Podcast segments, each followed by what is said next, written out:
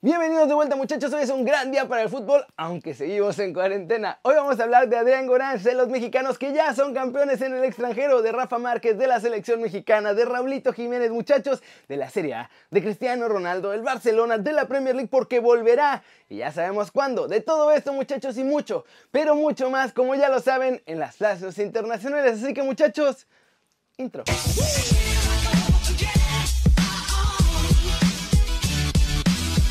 Arranquemos con la nota One Fútbol del día y es sobre dos mexicanos que acaban de coronarse campeones en El Salvador. Y esto porque con toda la bronca que está pasando en el mundo, pues ya se acabó la liga. En el país centroamericano decidieron que no vale la pena seguir arriesgando a los jugadores, empleados y fans y decidieron que el torneo tenía que finalizar definitivamente. Tras esta decisión, muchachos, el primer lugar de la tabla en El Salvador es el 11 Deportivo y obviamente se han coronado como campeones de esta temporada. En él hay dos exjugadores de Chivas. Se trata del Tepa Solís y de Marco Granados, dos canteranos del rebaño. De hecho, el equipo en el que juegan los mexicanos era como el Liverpool del Salvador, porque le llevaba 20 puntos de ventaja al segundo lugar, así que igual ni los iban a alcanzar. Ya que estamos hablando de fútbol centroamericano, hablemos también de otro mexicano que parecía que iba a ser un mega crack y al final pues no dio el ancho, pero parece estar reviviendo. Se trata de Taufik Warch, que está jugando en Nicaragua con el Real Estelí y este fin de semana marcó un doblete. Primero, a los 29 minutos con una gran definición en mano a mano frente al portero rival.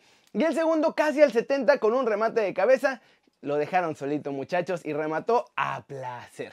El exjugador de Estudiantes Tecos, de los Tigres y del Español de Barcelona suma ahora 5 anotaciones allá en Nicaragua y su equipo va en tercer lugar. ¿Cómo ven muchachos? Más mexicanos campeones por el mundo y otro que parece estar reviviendo de las cenizas. Y sí, yo sé, pero pues tampoco hay mucho más fútbol que ver por ahora, así que vamos a ver lo que todavía se juega. Y recuerden que si quieren saber de los mexicanos en el extranjero, pueden bajar la app de OneFootball. Es gratis y el link está aquí abajo. Vamos con noticias de Rafita Márquez porque habló de diferentes cosas en el fútbol mexicano, así como de la selección, y fue bastante interesante. Esto fue lo que dijo. Hay muchos chicos en México, pero todavía deben madurar y afianzarse más en sus respectivos equipos. Hay mucho talento. No me preocupa nada porque no hay duda que hay buen material para trabajar y seguir creciendo. También hay gente de jerarquía que todavía tiene gran calidad y que puede ayudar a estos jóvenes a seguir sus pasos. Y sí, por otro lado, Rafita Márquez habló sobre los equipos de la Liga MX y su producción de nuevos talentos. Destacó mi muchacho que para él el mejor equipo en este sentido es el América, pues en los últimos tiempos han sacado muchos jugadores que ya se fueron a Europa. Miguel Ayun, que no era canterano, pero sí Diego Reyes, Diego Laines, Edson Álvarez y pues obviamente Raulito Jiménez, que es el estelar. Además de Sebastián Córdoba, que parece que pronto se irá. Agregó que en Cuapita la Bella trabajan muy bien formando a los chavitos y que por esta razón los clubes del viejo continente ven con buenos ojos la llegada de los mexicanos a sus plantillas, sobre todo si se trata de jóvenes talentos donde la cantera del AME suele encontrar deportistas con una técnica muy bien trabajada y pues obviamente ahí los están puliendo. ¿Cómo ven las palabras de Rafita? Tiene fe en el Tri para el futuro y a ver cómo nos va a encantar 2022 y también de los mexicanos en Europa. Y pues yo creo que sí, América algo está haciendo bien con sus fuerzas básicas porque últimamente ya creo que superó incluso a Pachuca en esa formación de jugadores jóvenes para mandarlos a Europa. Y hora de hablar de un mexicano que regresó de Europa, Adrián Goranz, porque dio ya una entrevista y habló de por qué se regresó a México y por qué eligió al América. Esto fue lo que dijo. Sí tenía otras ofertas, pero al América no le dices que no. Yo decidí cambiar porque ya fue como el tiempo. Con dos años y medio en el Wolfsburgo me pareció que tenía que cambiar cosas para aprender más. Quizá un cambio de equipo sería bien, por lo que se dio lo del América. Y sí, también ellos me dieron a préstamo al Zacatepec. Y pienso que en estos meses aprendí más que en los últimos dos años en Wolfsburg. Por eso, yo la verdad pienso que fue un cambio que tenía que hacer. Me pareció que el América es el equipo perfecto para ir. Hablé con mi representante, le dije que me quería salir porque me parecía que el Wolfsburg no me apoyaba tanto. Hablamos, ellos directamente me invitaron para que viera las instalaciones, entrenara, hiciera pruebas y bien rápido me dijeron que sí me quieren. Ahí hablé con Giovanni Dos Santos, siempre fue mi ídolo como mexicano él. Pero también me gustan mucho Marcelo, Cristiano Ronaldo por su trabajo, por todo lo que dedican al fútbol. Me gusta mucho. Diego empezó en Barcelona cuando yo lo conocí. Simplemente que ahí jugaba y por ser mexicano me gustó mucho. Y pues siempre lo seguí. Cuando estaba en la selección, para mí fue el 10. Me encantó cómo jugaba y también cuando le metió gol a Estados Unidos. Cuando lo picó. Fue tremendo. Me pareció increíble. Gio me dijo que le echara ganas y que cuando regrese a la América, si le meto, tendría un gran futuro. ¿Cómo la ven? Por ahora, como sabemos, Adrián juega préstamo con el Zacatepec, pero se espera que en el verano ya se una a las Águilas de la América para hacer su nuevo lateral izquierdo. ¿Ustedes creen que lo veremos triunfar con los de Cuapita la Bella? Y vamos a ver si podemos platicar con él aquí en el canal ahorita que estamos todos en cuarentena, aunque sea por videollamada. Y finalmente hablemos de Raulito Jiménez, muchachos, porque se destapó una bomba ayer durísima, pero hoy en la mañana me encontré con otra bomba que quizás sea más fuerte. Y es que en España, Don Balón, que no es la fuente más confiable, la verdad, pero dice que Zidane ha perdido a Raúl Jiménez para que sea el nuevo fichaje de la Casa Blanca. De acuerdo con esta publicación, Mariano y Jovic se van a ir porque uno pues, no ha rendido mucho y el otro no fue muy amable al saltarse la cuarentena y tiene a todo el mundo enojado, ¿verdad? Entonces necesitan al relevo de Karim Benzema.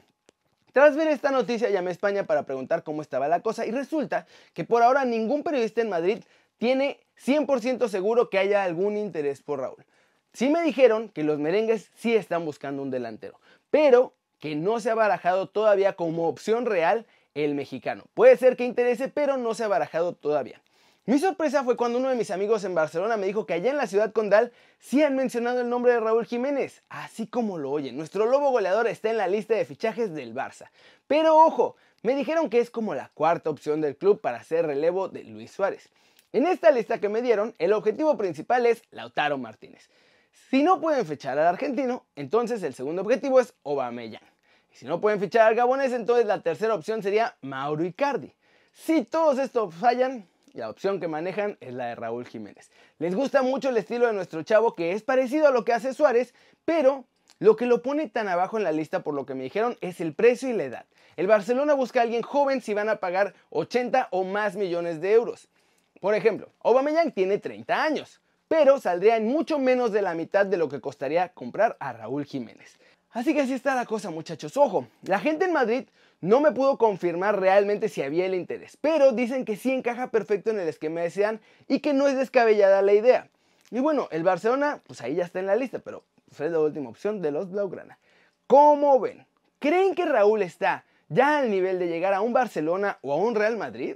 Díganme lo que piensan aquí abajo. Flash News, Romelu Lukaku, el delantero del Inter, confesó en entrevista con el ex delantero Ian Wright que no le está pasando nada bien en la cuarentena que está teniendo allá en Italia. Muchachos, asegura que lo vuelve loco no poder hacer nada, pero sobre todo el estar lejos de su familia.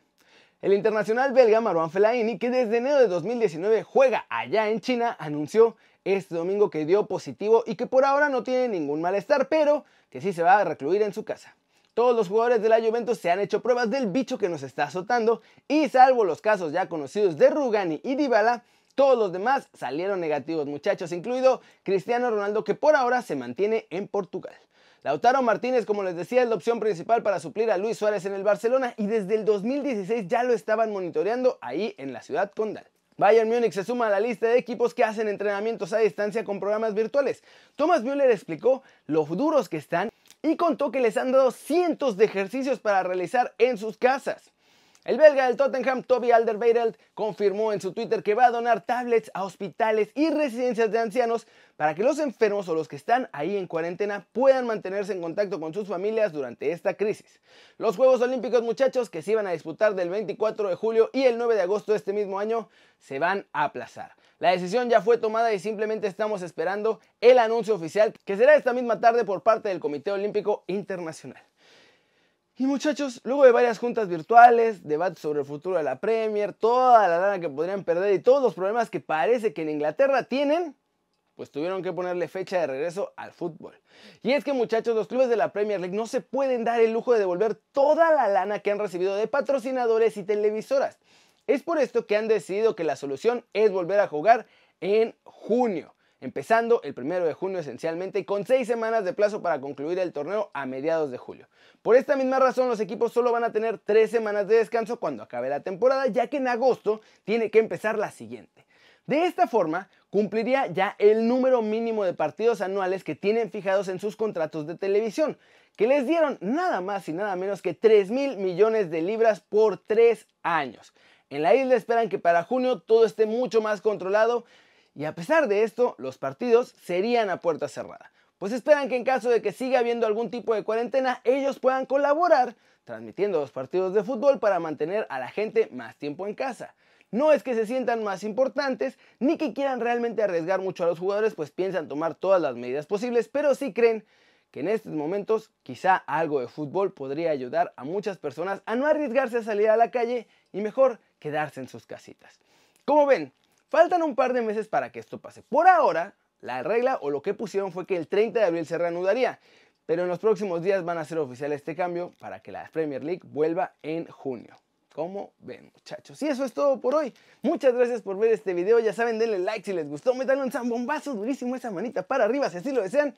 Suscríbanse al canal muchachos si no lo han hecho. ¿Qué están esperando? Este va a ser su nuevo canal favorito en YouTube. Denle click a esa campanita para que hagan marca personal a los videos que salen aquí cada día. Ya saben que yo soy Kerry Ruiz, muchachos. Quédense en casa, cuídense mucho, porque saben que me encanta ver sus caras sonrientes y bien informadas. Aquí nos vemos mañana. Chau, chau.